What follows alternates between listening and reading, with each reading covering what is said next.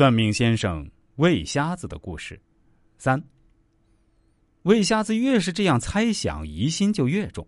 有人或许会问：既然魏瞎子能够预测未来，甚至刺穿别人的内心世界，比如他能够辨别出那戴墨镜的男人不是天生的瞎子，他为什么不能掐指算一算他老婆是否有外遇呢？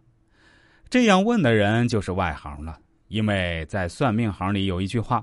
一个卜算者为别人算得再准，也没办法算准自己的命，就像外科医生没法给自己做手术一个道理。你别问为什么，这世上许多事情就像是上天冥冥之中安排好了的。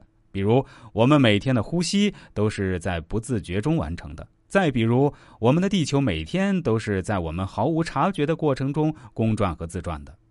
所以，魏瞎子没有办法确定自己媳妇儿是否背叛了自己。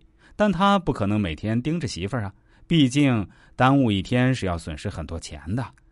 若是雇佣一个专门人去盯着媳妇儿，一是怕那盯着的人不说实话，二是怕自己媳妇儿会责怪自己。万一没查出什么事儿来，那夫妻感情可就彻底破灭了。尽管不歧视其他的瞎子，但很多时候魏瞎子会不禁为自己的瞎子身份而自卑。他心里也羡慕那些正常人，哪怕日子穷一点苦一点但至少他们是身体完好的人。对，如果自己是个正常人就好了，那样媳妇儿也不会嫌弃自己。就算他跟外面的野男人有染，自己也可以第一时间快速赶到。而且，如果自己是个正常人的话，还可以通过媳妇儿平时的言谈举止找出蛛丝马迹，这样不是可以防范于未然吗？魏瞎子得了心病，做梦都想成为正常人。这世界上所有离奇的事情，都发生在恰恰和巧巧相遇的那一刹那。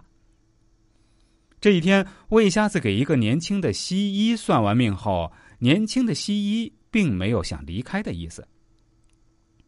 魏瞎子呀，那年轻西医是个急性子，开门见山说道：“你想不想变成正常人啊？”我刚刚从香港那边学医归来，我的老师是个英国人，他教会我一个神奇的手法。做完这个手术，我绝对有信心让你重见光明。重见光明？魏瞎子表面上装得很平静，但内心深处激动的要死。这不是废话吗？怎么不想啊？哪个瞎子一辈子都是想睁开眼看看啊？我想啊。魏瞎子这回答毫不掩饰。可是你这手术靠谱吗？虽然我也没有做过，但没关系的。那年轻医生安慰道：“反正你已经瞎了，就算手术失败，你也没什么损失。”说的也对，魏瞎子怦然动心，那就试试呗，反正也不损失什么。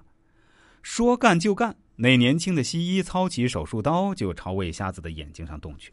魏瞎子也相当配合，虽然在手术过程中。麻药有点变质过期的感觉，但他还是忍着疼痛做完了。当年轻的西医为他揭开纱布的时候，魏瞎子一睁开眼，简直不敢相信这一切都是真的。这几乎就是一场梦，一场甜蜜到他自己都不敢相信的美梦。